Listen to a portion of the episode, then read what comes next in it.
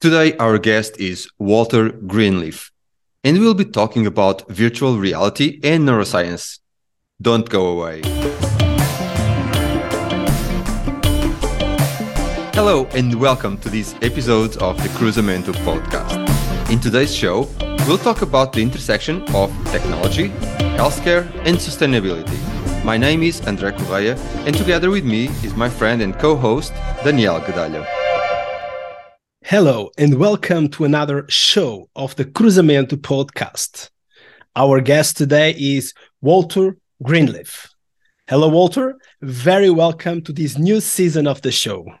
I'm excited to be here with you. Uh, thank you for inviting me. Cheers. We really appreciate. And our usual first question in 30 seconds Who is Walter Greenleaf? Well, it's always a challenge to for me to describe who I am in 30 seconds because I'm very horizontal in my career. Um, several different career incarnations. I'm principally a research scientist by background and predilection, a behavioral neuroscientist, and I work at Stanford University. Uh, most of my uh, activity lately is working to translate and move early stage um, research out from the university and get it out into the clinical and healthcare arena. I work with a number of different uh, large healthcare organizations, but also an even larger number of smaller startup companies, both here in the San Francisco Bay Area near Stanford University, but really worldwide. And I'm enjoying the opportunity to bring both my science background but also my business background. I've had the opportunity of uh, working to develop uh, several other clinical products previously to help move uh, healthcare forward. I also have a unique background. I got involved in the field of virtual reality technology almost 35 years ago. So it's an exciting time for me to bring both technology, science, and business together to come up with new healthcare products in in water virtual reality. Let's maybe maybe start with with that one. And you've, you've been involved uh, with it for such a long time. So uh, it's not new. It has been improving uh, for sure. However it seems that only now is slowly getting into this mainstream. What from your point of view justifies that? Is it because it's just getting fun now or any other reason? Well it is getting fun but i think what's really made it there's three things that have made a big difference. One change has been the cost of a virtual reality system has come down. When I first got into the field, it cost um, more than half a million dollars to have the computer technology to do a very low resolution virtual reality experience. And the display systems that we were wearing on, on our heads were heavy, uncomfortable, and also very expensive. Now we can have for the, the third of the cost of a smartphone a really amazing virtual reality display system. But things haven't really taken off yet. They will soon because there are some other aspects that we need to work on beyond just the display technology. That's often what people think of when they think of virtual reality or augmented reality technology. But really, there's a lot more behind it. There's the content that needs to be developed, the experiences in terms of uh, designing it for the user. In many ways, we have to change how we tell a narrative story because we can shift dramatically the perspective of what the user or the viewer is seeing. And we now need to redesign our educational system, our healthcare system, our computer support system, our technical systems to adapt to this new technology. So the enabling technology is arriving here very fast. It's amazing. It is more fun but we're still trying to catch up in terms of the rest of what needs to go into it the content, the design, the interface uh, protocols, and the intercommunication between the different um, VR and AR platforms. We hear you, uh, Walter, and um, we talk about ecosystem, and you you said redesign the healthcare system, and looking at this healthcare space, um, and we like a lot examples in, in in this in this show. So, which companies are, from your point of view, investing more into this virtual reality space, and how do you see this moving forward? Well, there, things are changing uh, quite dramatically. For a long time, the point of care for healthcare was at a clinic or at a hospital. But uh, it started before the pandemic, but it's been accelerated by the pandemic. We now know that we can use technology to provide healthcare at a distance with telemedicine. So that is a dramatic change enabled by technology, and it opens the door to use new technologies like virtual reality and uh, augmented reality technology to support that telemedicine paradigm. The other thing that's going on, and this is quite dramatic, is the technology titans are moving into healthcare.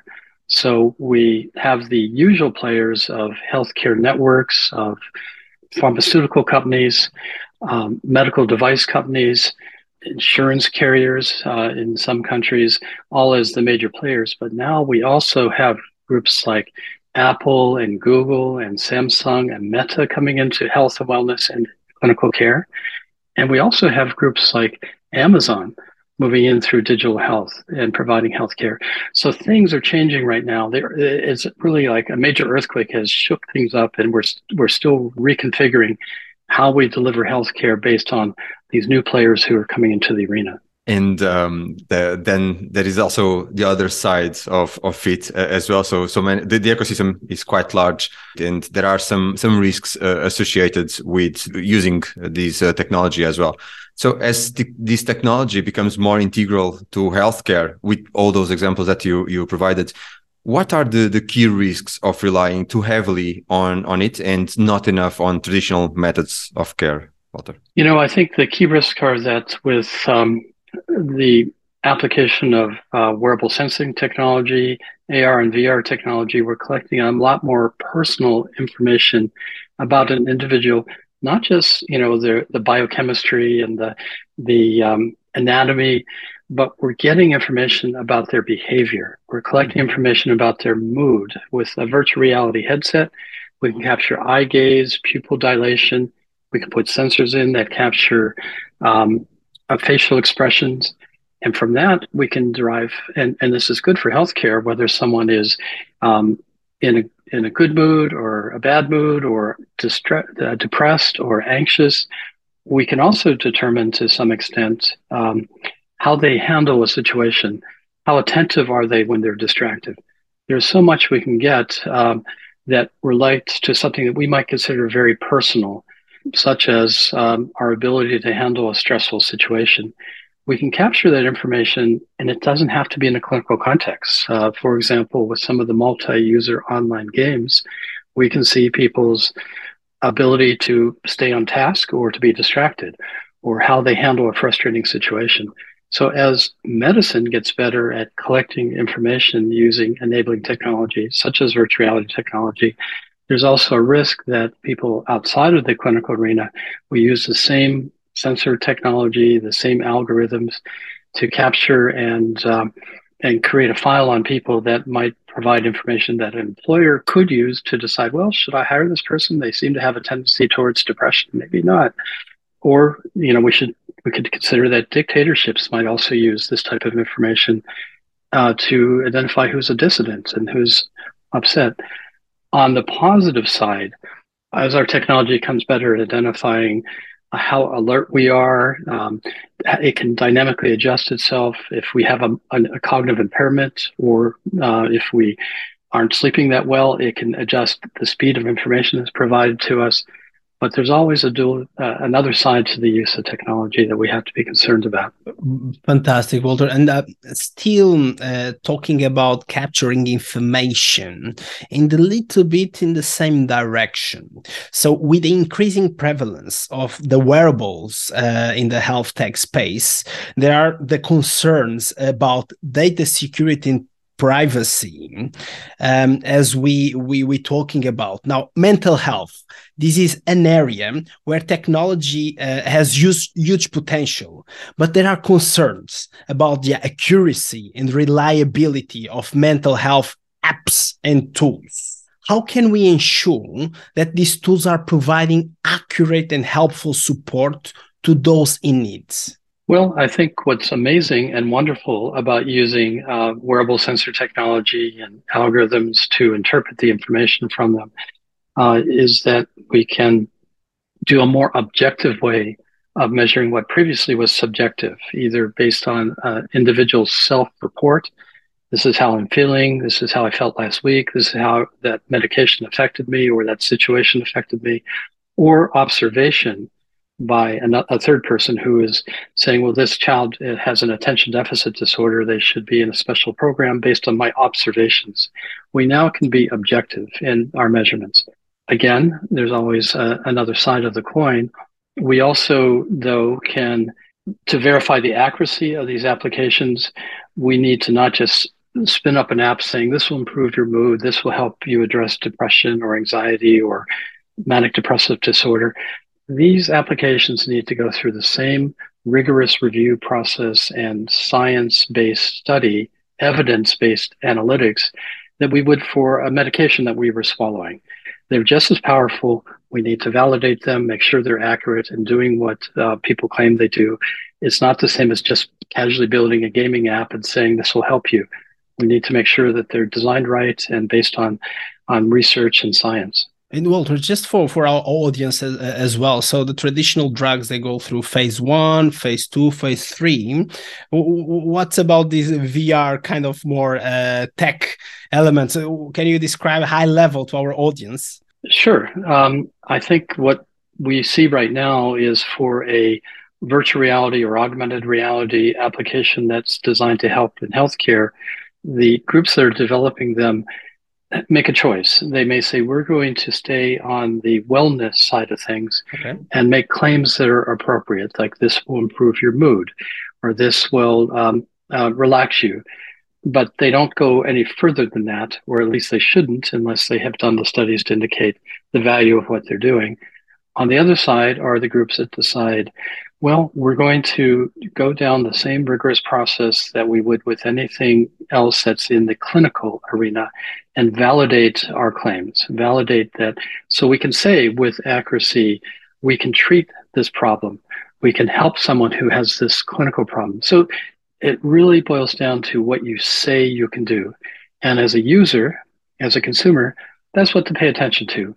See if they are using um, very specific terms that are um, clinical in nature, describing their product and mention how they know that it works, versus those groups that, fair enough, say we can help with this problem, but it's more on a um, a wellness side of things as opposed to a healthcare clinical side of things. I should say though, things are changing. I think as the tech companies come into this arena, they're starting in the wellness arena but as they get deeper and deeper and are getting more and more amazing results, they will start moving over to the more clinical arena too. So you may see an application that's been developed and promoted, like take so many steps that will help you with your exercise, and that will that will help address you know this problem for you. It will help you lose weight, for example. We might see the same type of app evolve into something that will say this will help address this clinical problem uh, if you do this. So things are changing and in a good way. And that's also why you see so many new players in the healthcare ecosystem that were not in there just a few years back, uh, which is uh, really, really amazing. Well, and I think what I'm I'm seeing now that we have technology such as virtual reality and augmented reality technology, we can leverage the learnings and styles and approaches uh, that our colleagues in the gaming arena or in the movie industry or the or the narrative story industry healthcare is not easy but we can now put a story behind that long process and have it be your journey with people along the way who help you get there and make it more you know in some cases we may want to make it more of a uh, like a competitive game. You know, like you have your previous score, you want to go a little bit higher, or we might have it be an educational journey, uh, or it might be a group activity. We can connect people with similar problems, and we can also do some amazing things that otherwise we could not do with this technology, such as I can capture an image of you and your voice tone and make an avatar that looks and sounds like you. And then I can age progress it. So it looks like you, but 20 years from now. And then I can have you have a conversation with your future self about how your choices now about smoking or about exercise or about whether it's worth working on this particular problem with your health, the impact they'll have on your future self. And so that can be a very motivating pathway to close the feedback loop. All too often, there's things that we need to do, but we don't see the results for two or three months. But if we use wearable sensor technology and analytics, we can predict what will happen based on what we're up to now, show that back to the person, and they can make a choice based on that information. So technology allows us to just transcend time and uh, provide better motivation for the often difficult things we need to do in healthcare. That motivation, together with the customization that you're, you're mentioning and personalization, so it, it will become each individual's own scenario. Um, that also brings to mind the, the the the, potential that the technology and especially the VR has uh, in being a tool that push health uh, to people's home because then it, it, they, will feel more comfortable and then it's kind of the, the entire scenario. All these can have significant advantages. Would you agree or in, would you like to elaborate further on this? No I, I do agree. I think that our home or wherever we are will be where healthcare is delivered uh, by and large. I mean, there's some things that you have to go to a specialized place for, for to to heal a broken bone or to have a uh, surgical procedure. But a lot of the problems that we have can be addressed uh, by changing our, our our habits, our lifestyle, intervening earlier, and not having to go to uh, a care facility. I also think that what we will be seeing now is that um, individuals will have the information necessary to make their choices. And so not only will we have a, a more convenient place to to do what we need to do to stay healthy and optimize uh, whatever we're optimizing for, could be to live longer or it could be to have a more vigorous life right now. But we'll also um, have the way to share that information with those people we feel that are it's appropriate to do and not have to travel long distances or wait long lines to to get the information or the the care that we need. So healthcare is changing in a very dramatic way. And uh, uh, there's challenges associated with that, but I think the the uh, positive is just going to outweigh the the concerns uh, by a great extent. And then when we talk about healthcare, Walter, this has been quite quite quite interesting. So we obviously comes to comes to mind as well the pharmaceutical industry, and um, when we talk about pharmaceutical industry, uh, the next thought process is that is the traditional medication that is the primary one can say mode of treatments. Um, but mm-hmm. we are really curious to to hear from you. How can the use of VR, virtual reality, alongside medication, help to shift the focus towards a more, let's say, holistic approach to patient care? What are your thoughts on that? Well, actually, it's pretty amazing uh, to see what can happen now. We've moved into the era of combination therapy, where it's not just a molecule or a medication that you are putting into your body that is changing your biochemistry of your body or your brain. Uh, it's used in combination with an app that may complement the therapy. For example, it might be a medication for anxiety along with a virtual reality system that teaches you mindfulness and relaxation skills. So it's a combination therapy, which we know from research works uh, more than just one plus one equals two. It's like one plus one equals 10 mm-hmm. when you combine these two different approaches. We're also going to get better at personalizing what works for the individual. Instead of having a one size fits all approach where here's the medication, take one of these each day, and I'll talk to you in a month to see how it's doing. We'll have a way of saying, well, we looked at your, your genetic background, we looked at your biochemistry, we looked at your behavior, we looked at um, all the things that we can measure about you this is the right prescription for you. However, we're going to see how you're doing.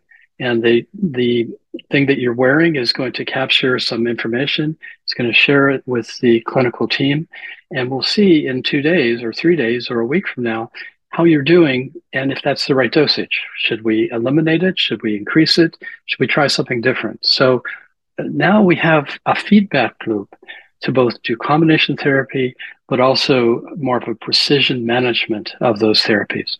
What advice would you give to individual or organizations looking at developing virtual reality solutions for the healthcare and for the sustainability side of things as well? Well, I guess the advice um, that I would give is that um, many of the groups that are coming out here as early stage companies are concerned about their success, of course. They're working so hard to develop something new that will make a big difference in healthcare and they're passionate about it. What we need to remember is that we're not in competition with each other. That if you're developing new technology, especially if it's using something like augmented or virtual reality technology, applying it to healthcare, the other groups that are doing something similar, they're your colleagues. You're, we're all trying to wake up and the opportunities for this new technology and make people aware of its its potential dramatic impact. And that is the challenge. More, it's the inertia in the system is the challenge more than other groups that are also working to come up with perhaps some very similar products. So it's not a uh, a zero sum game. It does remind me of when the back in the 19 late 1980s, early 1990s, when the gaming industry was started. Initially, people felt other people developing video games were their competition. They weren't. Now we have a multi-billion dollar industry with um, more activity and more revenue than the movie industry because everybody worked together to come up with uh, the gaming platforms, etc. And that's what we need to do in the digital health arena is to work together to come up with the right infrastructure to support these new evolutions and to collaborate and share information with each other.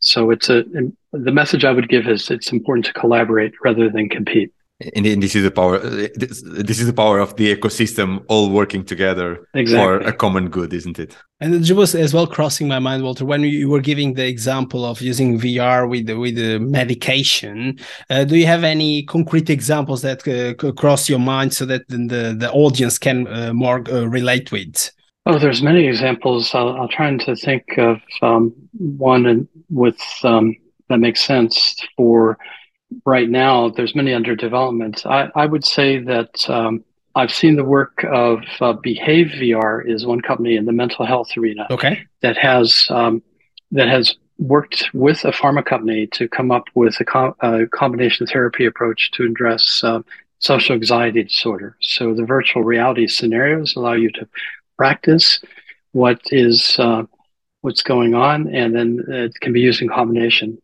But you know what's remarkable is many of the pharma companies are realizing they know how to um, fund, how to validate, how to distribute, and how to support their medications.